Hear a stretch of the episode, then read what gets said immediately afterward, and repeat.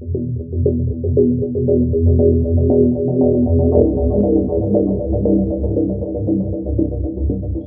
dia, boa tarde, boa noite. Não sei qual é o horário que você está ouvindo esse podcast, mas está começando mais um episódio dos Relatos de Biolascados. Então, essa semana a gente vai ter um novo episódio, né? É, na semana passada a gente falou sobre vida e hoje a gente vai falar sobre outro assunto. Nos apresentando mais uma vez, meu nome é Rafaela, sou estudante de Ciências Biológicas da UFRN e quem mais? Da licenciatura. E é isso. E quem é você, outra pessoa do? Ah, é, e meu nome é Célio Valdevino, né? Eu também sou professor de biologia, né? Faço o curso ainda, estou terminando agora nesse último semestre, junto com o Rafael. E é basicamente isso. Eu também sou guia de turismo. não sei se foi. E é chique, é. viu? Menino, não sabia. E tem um, é, um cachorro. Tem um cachorro, é. Não sei Às se é importante isso. Às vezes pode participar, né? Aqui de alguma forma. Então, é, hoje a gente vai falar sobre um assunto bastante interessante né, a gente iniciou na semana passada falando sobre vida, né, sobre o conceito de vida, a gente falou também sobre a origem de vida e a gente falou também sobre alguns assuntos que envolvem é, esse conceito de vida. E hoje a gente vai um pouco mais adiante. Peraí, deixa eu falar um pouquinho também. Oi? É, so, sobre, o, é, sobre o podcast de, do, do, da semana passada, por exemplo, teve alguns assuntos que a gente não, não entrou, né? Era, é muita coisa. A gente ficou falando 30 minutos mas sempre falta alguma é. coisa. Aí hoje, por acaso, eu encontrei o vídeo do. Achei do Ciência Todo Dia, que bota algumas questões a mais, né? Em relação. Então, se vocês quiserem ver o vídeo também. Inclusive, tem o mesmo título do que a gente tinha pensado no podcast passado. Que o título é basicamente uma pergunta: O que é vida? Só que a gente decidiu mudar lá. E é Exatamente. isso. Então, se, você, é, se vocês quiserem ver o vídeo também lá, é interessante. Tem uma discussão legalzinha. É 10 minutinhos. A gente, acho que dá até pra colocar na descrição do vídeo. Do podcast, qualquer coisa. É. Inclusive, eu não sei se a gente vai manter esse, esse título desse segundo, né? Que é Procariantes versus. Né, a gente pode mudar também. É, qualquer coisa a gente, a gente faz esse agora, tudo, e no final a gente vê. Eu também acho que, de, é. Que tem que mudar mesmo, também achei muito pai. Mas, enfim, hoje a gente vai falar sobre célula, né? Sobre os seres vivos, os primeiros seres vivos, e a gente vai falar sobre as células procariontes e eucariontes e alguns assuntos que envolvem essas questões aí. E como é que a gente começa? Por onde a gente começa, né?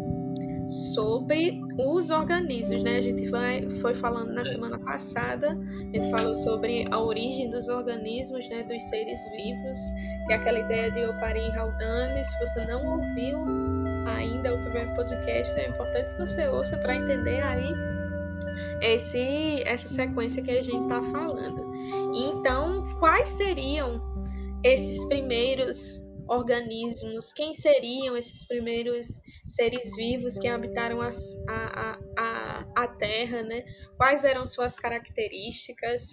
Uma coisa é certeza, né? Sabe que eles eram bastante simples. Sim. Bastante simples. Então, esses Inclusive, organ... a gente eh, teve evidência sobre os coacevados, sobre como surgiram a matéria orgânica, mas a gente, a gente não sabe a partir do momento que ah, os seres primordiais começaram a utilizar o material genético, né, DNA, RNA, como, como Isso. a base né, do, da reprodução. Exatamente. São teorias, mas a gente não tem uma comprovação assim. Tem a hipótese que provavelmente, é, como também os, além dos aminoácidos, os nucleotídeos também se formam naturalmente. É, a partir de algum momento, RNAs também começaram a se formar, mas como são mais estáveis, então, os primeiros, vamos dizer, material genético, os primeiros genomas eram feitos apenas de RNA. Isso, Essa é uma hipótese. É uma das hipóteses e acaba sendo bastante aceita, que é a partir dos RNAs, então surgiu moléculas surgiram né, moléculas mais complexas para esse material genético das células que são que é o material genético do DNA certo e esses primeiros organismos eles tinham características que é, os cientistas é, como é que se diz? Como é que eu posso dizer? Os cientistas argumentam que esses primeiros seres vivos eles seriam né, muito simples, unicelulares, né? Eles se nutriam a partir de compostos que existiam na época, né, como o gás carbônico, né, que era muito presente dentro daquela atmosfera primitiva que a gente já falou no podcast passado, e eles eram, né, é, heterotróficos, ou seja, eles não produziam seu próprio alimento, né? Eles pegavam o alimento do meio e faziam as suas produções de energia. Quimiotróficas, eles utilizavam Isso, basicamente as, as, moléculas que tinham ao redor para retirar essa energia. Inclusive existem seres, bactérias e árqueas também que ainda continuam fazendo esse tipo de. Exatamente. De alimentação, Exatamente. não sei é, esse tipo de. Inclusive essas essa... células que a gente não, não existem mais, né? É eram chamadas de protocélulas, porque a gente não tem evidências delas ainda viventes, porque provavelmente foram excluídas pela seleção natural, porque tinham tantas vantagens em relação a bactérias e as arqueas e outros micro-organismos. É, e encontrar fósseis ou algum tipo de evidência desse tipo de vida é algo realmente muito difícil. É, mas a partir desses seres, né, desses seres unicelulares, heterotróficos, surgiram é, esses seres, na verdade, eles foram ficando mais complexos. A seleção natural, a, a evolução, ela trabalha, né, para que esses seres se desenvolvam e se diferenciem cada vez mais ao longo do tempo. Então, a partir desses seres simplificados, novos seres vivos foram surgindo né? E é, chega, me perdi aqui nas minhas anotações. É, Sim. Tu falou. Inclusive, fala. A origem é mais antiga do que, por exemplo, a origem das bactérias. Porque provavelmente as bactérias demoraram bastante para se encontrar, vamos dizer assim, para para evoluir, vamos dizer assim. Pois é, as bactérias que a gente, pelo menos que a gente conhece hoje, né, elas já são muito complexas para a gente dizer que elas foram as primeiras, realmente as prime os primeiros seres vivos. Elas já são muito complexas. É tipo aquele exemplo, né? A gente está mais próximo das bactérias do que as bactérias estão próximas desses proto, dessas protovidas. É tipo aquela história, né? A gente está mais próximo do, do Tiranossauro Rex do que ele está próximo do Estegossauro na, na, no tempo da vida. Né? Pois é, apesar de a gente achar pela nossa concepção de que isso não seria verdade, né? A gente analisando as questões biológicas, né? A gente vê que isso realmente pode acontecer que realmente há evidências sobre isso. Então, a partir desses seres simples, então eles foram se complexando e é, foi gerando diferentes seres vivos como por exemplo os seres unicelulares, dessa vez autotróficos. Né? Eles começaram a utilizar o gás carbônico, o CO2, e a energia do Sol para produzir os seus é, a, sua, o seu, a, a, sua nutrição, né? a sua energia para poder sobreviver, e assim surgiram também os primeiros seres fotossintetizantes. Cadê a Existe também os, os quimiosintetizantes que são um pouco mais complicados, porque eles não utilizam, utilizam a luz do sol, utilizam outras maneiras para produzir. Isso, exatamente. É, Tem os fermentadores também. Existem diferentes tipos de produção de energia para sobrevivência. Então, esses seres foram se complexando para gerar esses, esses diferentes seres. Mas por que eu falei dos fotossintetizantes? Porque a partir desses seres fotossintetizantes, eles foram se distribuindo bastante, né? A vida surgiu é, inicialmente no mar, né?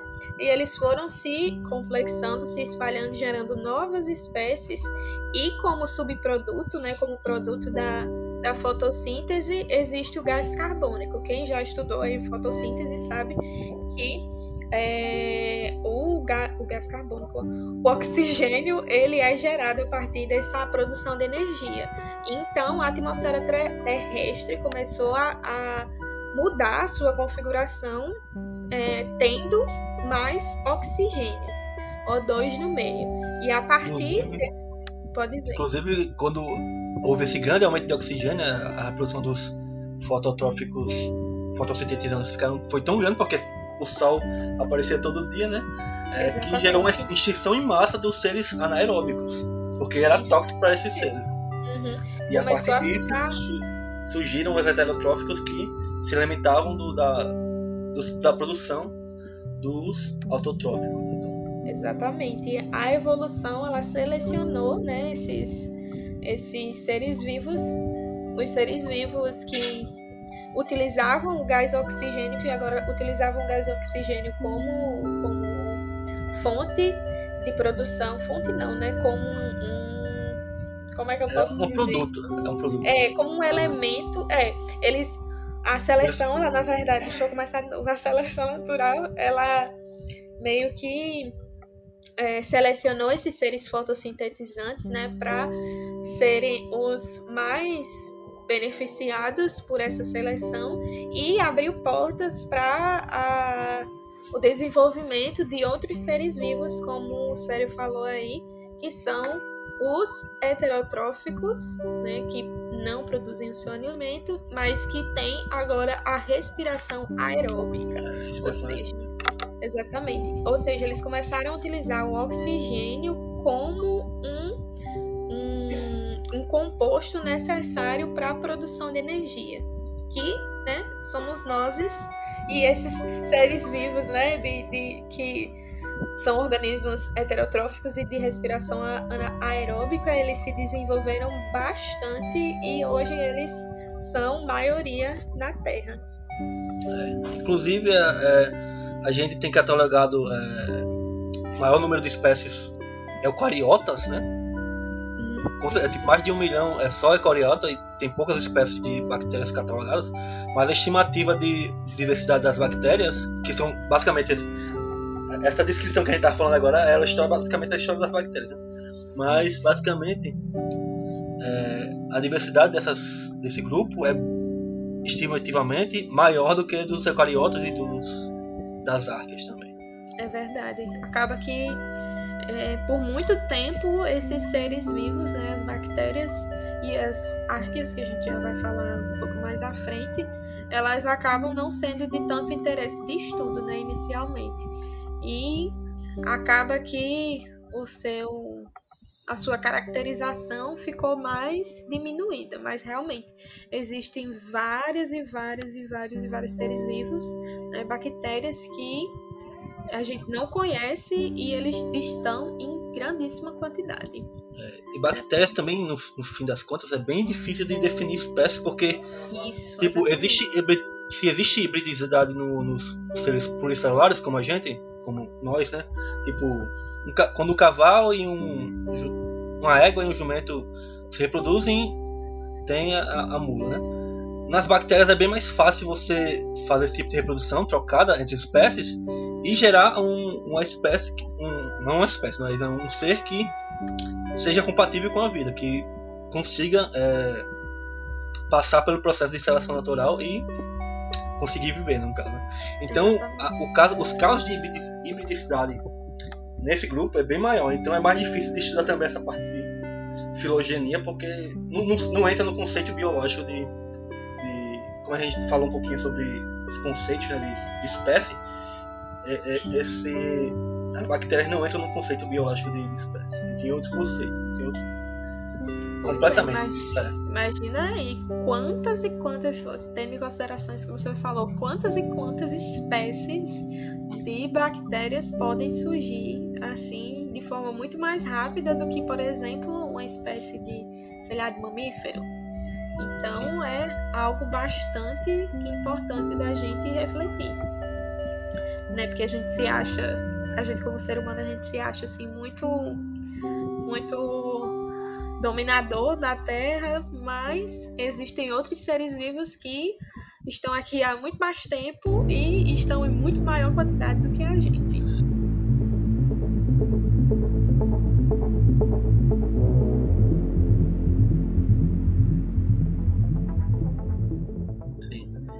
Aí entrando agora no, nos conceitos, né? É, as bactérias são o que antigamente era chamado de reino Monera, que hoje em dia é considerado um domínio, né, que é um domínio bactéria, ou eubactéria, eubactéria. E a partir disso, no caso, eles são os mais primitivos, os mais, vamos dizer assim, mais basais, que estão na, próximo da base do, da árvore da vida. E a partir deles, desse grupo, surgiu outros dois grandes domínios, né, que são conhecidos como os eucariontes, e as áquias, que também são procariontes. Né? Isso, a gente nem, nem, nem, definiu a diferença do que é procarionte e eucarionte, mas dá pra falar agora. Né, mas, é, mas é, uma coisa importante que o Sally falou aí, que é a questão dos domínios, é que normalmente, pelo menos eu, na, no meu ensino básico, eu fui não sei se agora, né? Eu acho que eles já, já falam sobre os domínios, mas no meu ensino básico eu não, não sabia sobre os domínios, né? Eu aprendi a divisão de seres vivos a partir dos, dos reinos, dos cinco Também. reinos. É, pois é, a gente é da velha guarda, viu, Célio? Eu acho que hoje a galera já, já, já vê os três domínios. E esses domínios é uma divisão acima dos reinos. E como o Célio falou, são esses três domínios que já estão divididos. E para vocês verem, né, Célio, a gente tava falando aqui, né, sobre as bactérias serem muito diversas. Antigamente, bactérias, o, o domínio de bactérias e de árqueas, eles antigamente eles eram juntos dentro do reino Monera. Mas viram que eles eram organismos tão diferentes que viram que eles não poderiam estar juntos nesse reino, então foi que criou-se essa divisão de domínios é, e que inclusive a, a partir de, da, da análise genética, né, para criar a filogenia, as árqueas hoje em dia estão mais próximas dos eucariontes do que das bactérias. Já pensou que a gente, a gente é mais próxima das árqueas do que das próprias bactérias? As bactérias, se a gente for assim definir, a gente tem como exemplo as bactérias, né, as próprias bactérias e as cianobactérias. Chega de que são falhando. E são uns organismos procariontes, né? Eles podem produzir ou não o seu próprio alimento e são muito conhecidos pela gente, né? Bora, bora definir procarionte só para eles se lembrarem, no caso. Sim, bora sim. É, pode estar tá perdido. No caso, pro, no caso, vem de primeiro, né? De é, basicamente inicial, inicial e cário vem de, de, de núcleo. Então, prório, procário quer, quer dizer basicamente é, núcleo primitivo. No caso, as bactérias não têm um núcleo bem deformado, por isso tem esse nome, mas elas possuem uma certa conformação é, da, do, do, material genético próximo ao centro da célula. Né? Ele não fica totalmente espalhado por toda a célula. Ele tem uma certa conformação, mas não tem uma camada protetora protegendo o material genético de todo o, o plasma da célula. E os eucariontes, eu venho de verdadeiro, eu sou verdadeiro, né? e cário de, de, núcleo também. Então, basicamente, quer dizer que tem núcleos verdadeiros. Então, eucariontes, seres com núcleos verdadeiros, procariontes, seres com núcleos primitivos. Exatamente. E os procariontes, eles são muito mais é, antigos do que os eucariontes. Né? Depois, depois não, né? Mais para frente a gente vai falar um pouquinho mais sobre essa, o surgimento dessas diferenças, mas para você ver, né? Os procariotes eles não têm essa proteção do do material genético, né? Não existe é, uma proteção grande desse material genético. Ele pode ficar contido num local mas ele não é protegido como, por exemplo, nos eucariotes que tem realmente um núcleo. A gente fala mais alguma coisa sobre eucariotes? Procariontes ou... Acho que também, tipo, em relação à diferença entre eles, uma grande diferença é que o tamanho, né? Bactérias, a gente pensa que tá falando essas características, né? um tem núcleo, outro não tem. Um, tem um núcleo bem deformado e outro não tem, mas na verdade tem várias outras características que diferenciam essas duas, esses dois grupos. Né? Por exemplo, os eucariontes possuem as organelas, os procariontes possuem algumas, né, como os ribossomos, que são considerados em alguns casos organelas, ou só estruturas que produzem proteínas. Às vezes não são considerados organelas, depende do biólogo que você vai falar. Então, como o Célio estava falando, né, os procariontes eles têm somente, basicamente, como organela os ribossomos. Já os eucariontes têm uma grande quantidade de diferentes organelas. Tem mitocôndria, tem menina, hoje a dicção tá ruim, viu? Mitocôndria tem cloroplasto, tem complexo de Golgi, retículo, os retículos, né? Tem lisossomos, peroxissomos, tem uma porrada de coisa. É, o nosso objetivo não é falar cada uma dessas estruturas, mas é, pra gente ficar aula, então. Isso, exatamente. Mas existe essa quantidade enorme de organelas presentes nos eucariotas, o que já deixa pra gente a ideia de que eles realmente são bastante complexos. É. E para comportar, comportar tanta organela assim, os, os eucariontes necessariamente são bem maiores que os bactérias também. Isso, exatamente. As células são bem maiores. Inclusive, Porque... se você for ver no microscópio, dá para ver tranquilamente uma maiba nadando, dá para ver o bichinho nadando. Mas bactéria é bem difícil, tem que usar o, de 100 vezes, né? O, isso, exatamente. Tem que usar o zoom o maior possível para ver ele direitinho. E não dá para e... ver vivo. Tem que ter uhum. colorir para poder ver. Exatamente. É dificílimo de se ver. Já já é difícil ver no microscópio. Imagine aí a gente ver ele é a olho nu, impossível. Mas enfim, a gente tem é, essas características principais e o que mais a gente pode falar é que é, apesar de esses seres serem bastante diferentes no quesito complexidade, porque realmente um, eu, uma célula eucarionte, se você procurar aí na internet você procurar a célula procarionte, depois olhar uma eucarionte, elas são visivelmente muito diferentes nessa questão da complexidade. Tem várias características que distinguem uma da outra. Basicamente aqui, eucariontes, a gente está falando mais dos, dos protistas, né? Mas eucariontes inclui animais, plantas e tal. Mas falando, diferenciando protistas de, de bactérias também, tem muita coisa. Mas vamos falar de tudo, na verdade. Falar de tudo. Pode falar, continue. Chega, me perdi. É... Complexidade, então. Sim, a complexidade. E apesar desses seres, os procariotos serem mais simples, né? Tem basicamente, né? O que é que tem? Tem a membrana plasmática, tem o material genético, tem os ribossomos. Parede celular. Isso, tem parede celular. O que, é que mais tem os procariontes? Eles podem ter umas estruturas acessórias também, né? Que é cápsula, flagelo, fíbrias, que a gente vai falar, acho que na, na, na presencial, né? Na aula presencial. Presencial? Presencial não, né? Sincro, né? Presencial não existe nessa época. Infelizmente. Só se for um holograma, viu? É.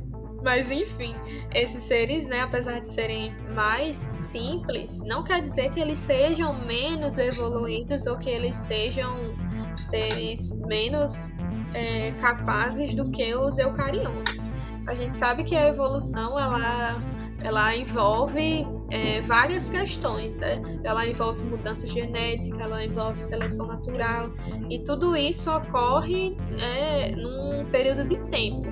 E a gente sabe que esses seres vivos, os procariontes, como a gente já está falando aqui, eles são seres antigos e eles passam e passaram por essas pressões evolutivas há muito, muito tempo. Então, você dizer que um procarionte é menos evoluído do que um eucarionte é uma tremenda bobagem, uma tremenda besteira e algo que não é verdade, porque eles passam por pressões evolutivas é, é, datadas de muito antigas. E é, até falando sobre essa questão da complexidade, uma vez, uma vez não, né? Na minha aula de evolução, que eu estou pagando agora, né? Ainda sou, ainda não sou formada, a gente ainda não é formado, mas estava pagando é, é, a matéria de evolução. E o professor falou sobre essa questão da complexidade também, que tipo, a gente tem a ideia de que a evolução ela ela decorre, né? Ela vai em direção à complexidade. Os, os seres vivos eles vão ficando cada vez mais complexos com o passar do tempo, com a, o andamento da evolução. Mas isso não necessariamente é verdade. Existem alguns seres que, devido à, à pressão do ambiente, à pressão, à seleção natural, acabam se tornando menos complexos e essa diminuição da complexidade é importante para que ele possa sobreviver. E é o objetivo de todo ser vivo, né? É continuar vivo. Então, às vezes, uma diminuição dessa complexidade pode ser importante para a sobrevivência dele. E é... tem aquela história, do, aquelas histórias dos, dos vírus, né? Exatamente. Tipo, as bactérias que, que perderam, que a partir de reversão perderam é, algumas características e se tornaram um vírus. Pois é, analisando essa teoria, olha aí. Pois é, com essa história que você falou, por exemplo. Se os vírus eram realmente bactérias, então, em algum momento, ser complexo como as bactérias não era, é, não era compatível com a vida. Seria importante para é, sobreviver. Esses seres deveriam ficar mais simples e se tornarem, por exemplo, os vírus. Então, essa questão da evolução e complexidade, a gente tem que olhar com bastante cuidado para os procariontes, porque apesar de simples, eles realmente têm uma estrutura simples, eles não podem ser subestimados. Eles são envolvidos em milhões e várias e várias e várias questões. Então, como a gente falou, a gente falou dos procariontes, né, da sua estrutura básica, a gente falou dos eucariontes, né, que são complexa, que são mais complexos, né? Eles têm um núcleo, né, envolvendo DNA, eles têm essas várias organelas, mas a gente sabe, né, que a evolução ele segue, ela segue o seu caminho. E então, a partir de seres procariontes surgiram os eucariontes. Mas então, como é que deu, como é que surgiu, como é que se deu é essa, esse surgimento dos eucariontes.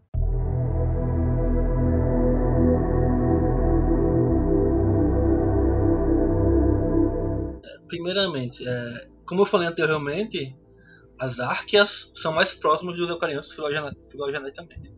Então a hipótese é que a, a célula principal do, assim, do, dos eucariontes tem origem das árqueas. É, é um grupo irmão das árqueas, não a origem das árqueas. E existe aquela hipótese, né? Tipo, da limorgulus, não sei se vocês já ouviram falar, da endossimbiose. Vamos definir aqui só o que é endossimbiose.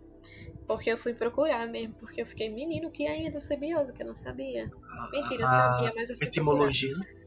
Isso é a etimologia da palavra, né? Mas endossimbiose ela quer dizer, né, fazendo aqui a definição. É quando o organismo vive dentro de outro organismo e há uma troca benéfica entre ambos, ou seja, eles têm uma relação é, mutualística bastante. É, como é que se diz? Bastante boa, bastante boa. Eu... Bastante boa. Foi o que Mutualista eu achei. sempre Porque, bastante boa. Tem aquelas questões é, de ecologia, né? Plota cooperação, cooperação, mutualismo, simbiose e endossimbiose. Que simbiose é basicamente quando é um mutualismo que não, não tem como viver sem. Tá? Exatamente. Elas ficaram uma dependente da outra e uma tem a, o seu benefício. Cada uma consegue obter seu benefício dessa relação. Mas enfim, prossiga, Célio, que eu interrompi.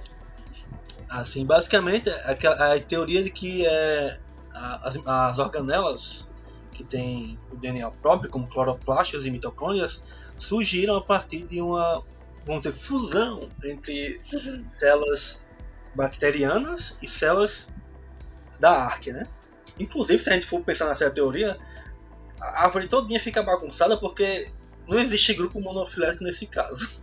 eu, eu, não sei, eu, não sei, se vocês lembram do, do, do termo monofilético, né? Vocês tiveram na, na primeira aula de, da professora Glória, que teve que falava basicamente na filogenia, que existem grupos parafiléticos, monofiléticos, e grupos monofiléticos são os grupos verdadeiros. Como tem essa relação muito intrínseca entre arqueas e bactérias se fundindo para formar uma, a, o grupo dos eucariontes, aí não existe mais é, grupo monofilético nesse caso. É. Bem interessante. Porque o gene do, das, das células principais são das arqueas, mas os genes do, das das mitocôndrias e é, das, dos cloroplastos tem mais relação com os com as com... bactérias, né? Que Isso, são as alfa-proteobactérias para as mitocôndrias e as cianobactérias para os cloroplastos. Faz todo sentido. Ex exatamente. Uhum, então foi um, uma espécie de englobamento dessas células menores, né? Essas células menores que o Sérgio falou, elas foram englobadas por células maiores. Então, esses diferentes seres vivos, eles começaram a viver, né, em harmonia. E assim, é, algo só que eu tinha colocado aqui, né, para falar, que foi sobre essa questão da teoria endossimbiótica na época. É, ela foi, né, descoberta não, ela foi divulgada há bem pouco tempo, se a gente for analisar. Foi em 1981 e inicialmente ela era uma teoria totalmente rechaçada. Ninguém acreditava que ela poderia ser verdade, apesar das, das das provas, né, das evidências que a gente vai falar aqui, apesar de tudo isso, as pessoas por muito tempo não acreditaram nessa teoria, né? Uhum. E mais tarde, depois de muito tempo, foi que realmente a comunidade científica foi e reanalisou, né, que olha, se olha, pode, pode ser verdade esse negócio aí. E hoje essa teoria ela é amplamente aceita dentro da comunidade científica amplamente aceita.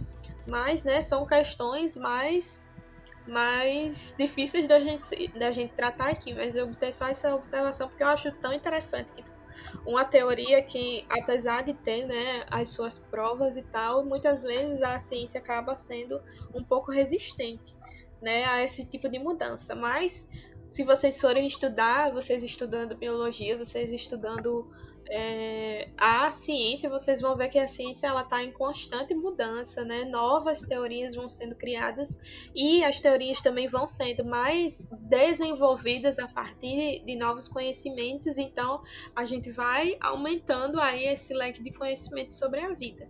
E essa teoria da da endossimbiose, ela é muito bacana porque ela diz pra gente da onde é que surgiu algumas dessas organelas que a gente conhece. É, e isso foi muito, muito importante também em relação à diversidade, né? Porque é muito difícil você se manter né, geneticamente, é, eficientemente, se você possui pouca autonomia. Quando você é uma Isso. bactéria, a bactéria uhum. tem, vamos dizer assim, pouco tempo de vida. Elas, conseguem, elas se reproduzem muito rápido. Aí para você formar um ser multicelular que se mantenha em um, em um grande tamanho passar pela seleção natural, passar por, por esse processo, fica bem complicado. Então, Exatamente. a partir. É, os seres eucariontes é, facilitaram muito essa questão do, da pluricelularidade. Então, foi a partir desse grupo que surgiu basicamente todos os seres pluricelulares que existem. Exatamente. Bactérias. Bactérias, bactérias plantas, algas, fungos, animais. Exatamente. E, os, é, e alguns grupos de protozoários que são é, pluricelulares.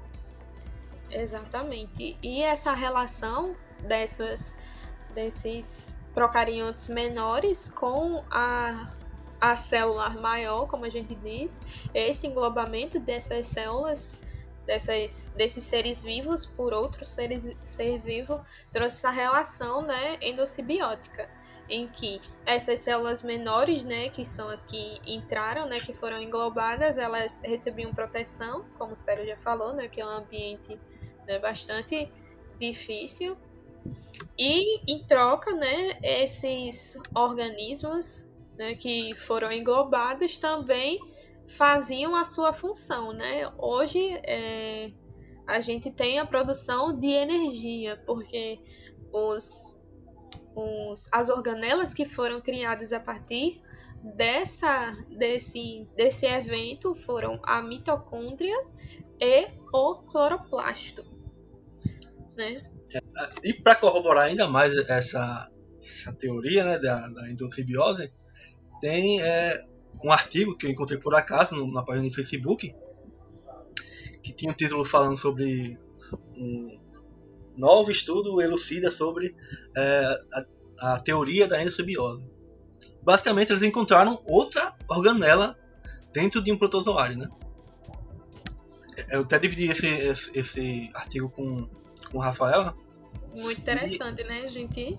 Eu não sei se eu vou falar isso na aula também, acho que seria interessante falar um pouquinho mais na aula. Mas realmente fala, bem interessante assim, porque. Você já deixou a curiosidade, tem que falar. É.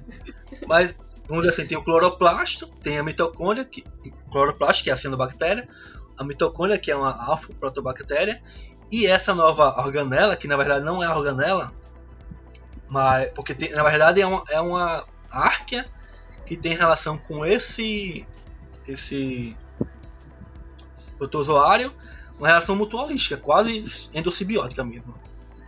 Ele, é, é, essa relação é tão antiga, mas não é tão antiga quanto a mitocôndria. A mitocôndria tem 3 bilhões de anos. Essa aqui tem 200 milhões de anos, de acordo com os cientistas que escreveram o artigo. Né?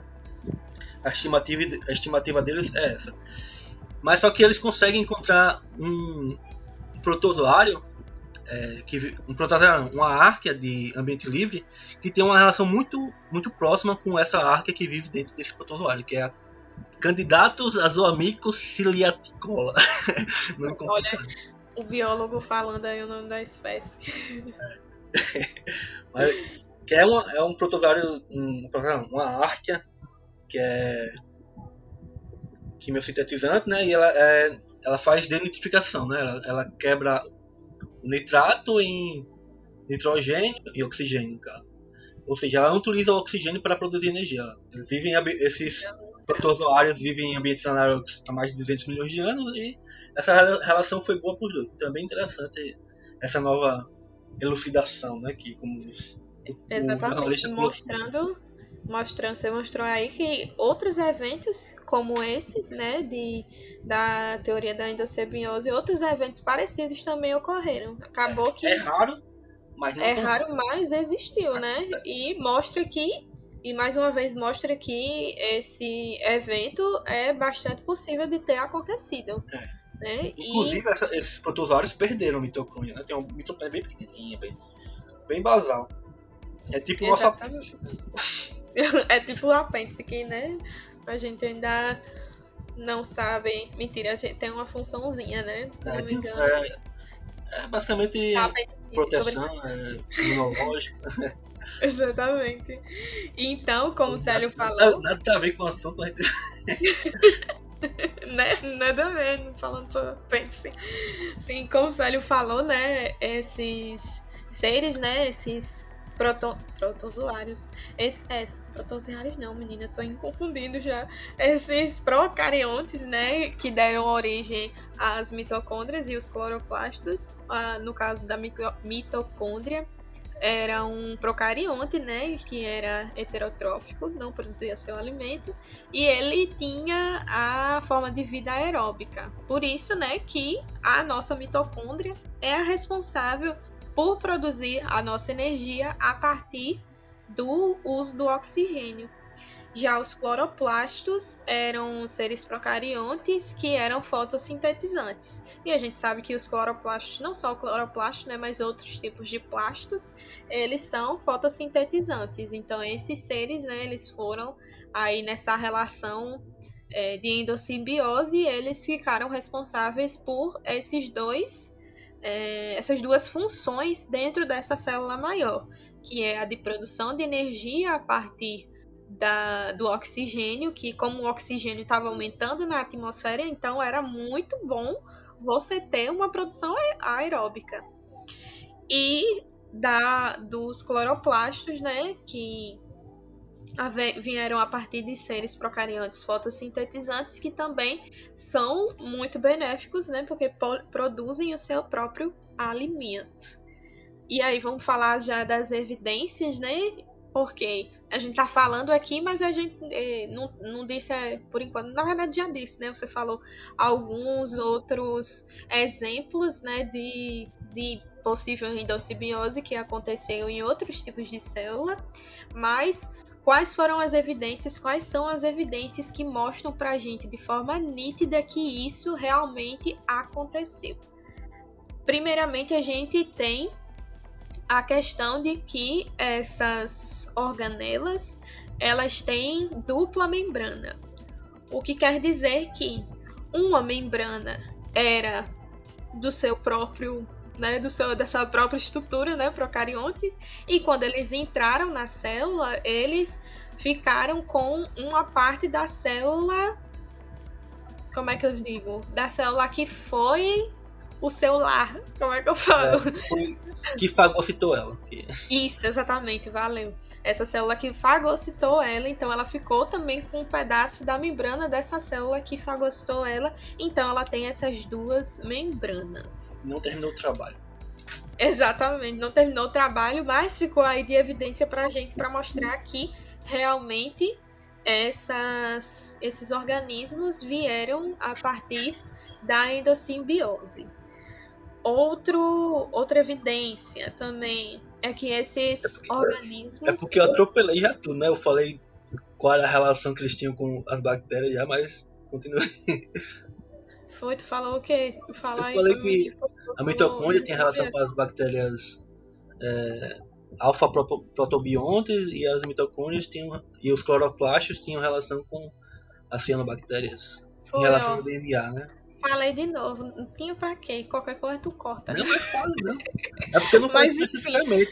Tu tá falando uhum. mais bonitinho. Aí eu falei chutando, atropelando uhum. tudo.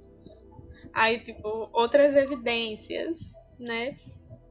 Tem a questão de que a mitocôndria, tanto a mitocôndria quanto os cloroplastos, eles têm capacidade de autoduplicação, ou seja, eles se duplicam de forma independente da célula que ele está presente. Outra característica é que tanto a mitocôndria quanto o cloroplasto tem é, DNA circular próprio. Ele tem próprios, né? isso exatamente, ribossomos próprios, ou seja, eles produzem suas próprias proteínas e essas próprias proteínas que eles produzem é a partir de um material genético que é próprio dela. E é um material genético parecido com as bactérias. E os ribossomos, a estrutura dos ribossomos é também semelhante à de bactérias. Então, são assim evidências que mostram para a gente de forma nítida que essa, essa endossimbiose realmente ocorreu.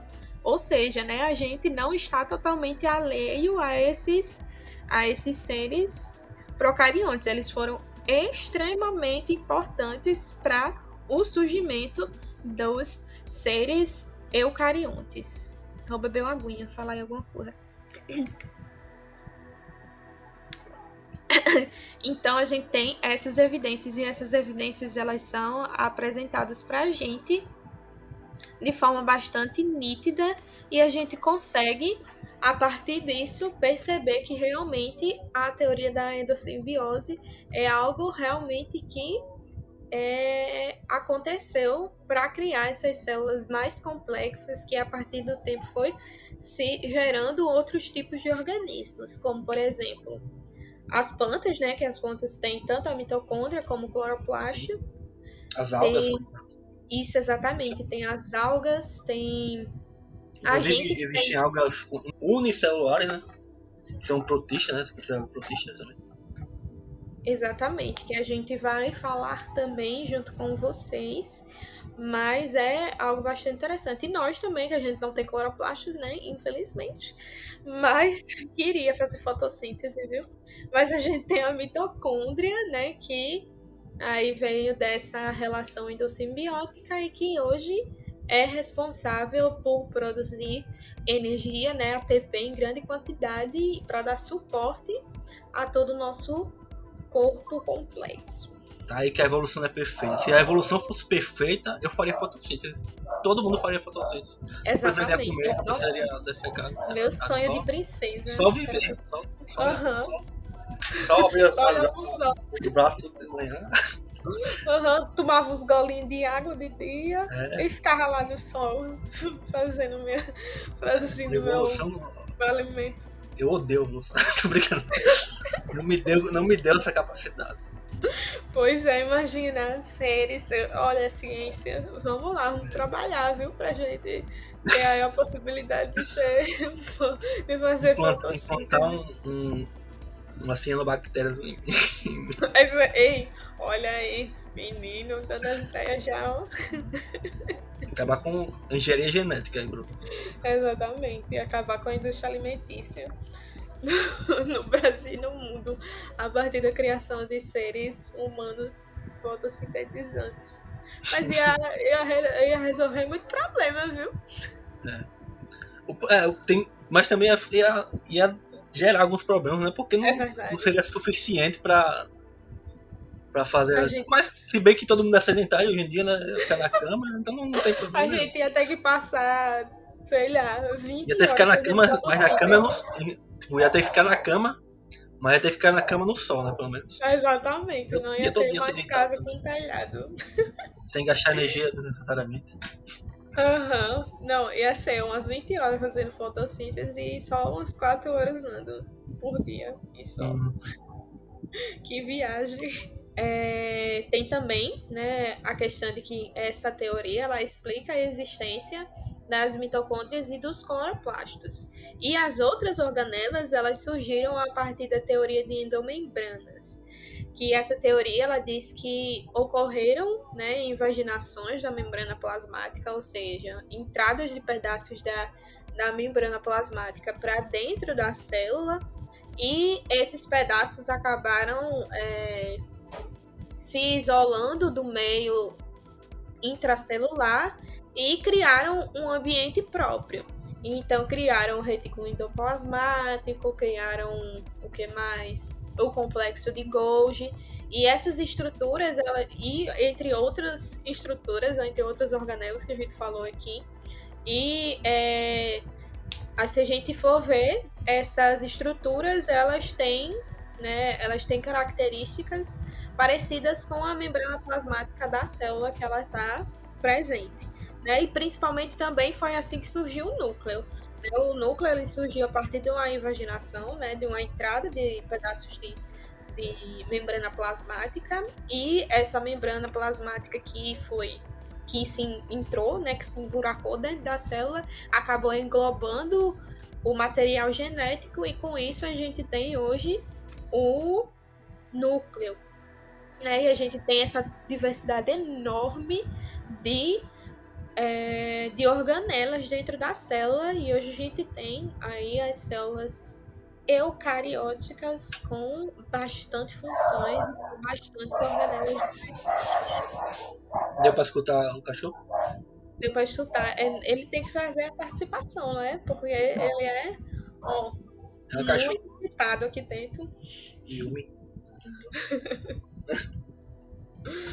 Ele já é parte integrante do, do, do podcast. Eu acho que é é só isso, né? Que a gente ia discutir, mas. Só isso mais ou menos, né? Porque foi muito maior do que É, passado. 53 minutos, né? Exatamente. Vai- A gente falou coisa pra Tá caramba. cortado pra vocês. Exatamente. Se é que alguém viu, porque não tenho certeza se alguém viu primeiro, porque ninguém perguntou nada também. Não vai, é, não vai ter como responder, ninguém É, perguntou. Eu tô vendo até agora, eu abri agora pra ver se tem alguma pergunta, mas não tem. é, não tem. Então vai ficar sem mesmo. Vamos Vamos ficar sem saber sobre nada. Tô Pois é, gente. tô brincando. Estamos aqui aguardando. Mas eu vou lembrar de novo na segunda-feira. É. Exatamente, de ter aí essas perguntas. No mais, galera, venham com perguntas, né? Pra gente tirar as Façam dúvidas de vocês. Façam perguntas. que mais? Próxima semana tem mais, né? A Sim, gente vai produzir outros podcasts pra vocês. E pra quem estiver vendo isso avulsamente, a gente esqueceu que é pra turma de, do terceiro ano isso, a gente- olha, de controle ambiental do IFRS. aí a pessoa, a pessoa chegou no, no podcast todinha, ficou fixe, agora. Por que tô falando disso? Eu sei que tu tá fala isso, mas. Por que tô falando como se fosse professor? Ah, tá. Aham. Mas também tá falando como se fosse um, um, bêbado. Mas nada impede, né, de você ter algum de conhecimento daqui, né? É assim. Mas e aí? Eu acho que temos, né? Sim. Então, galera, obrigada para quem ouviu até agora. E é isso. Próxima semana tem mais. Até mais.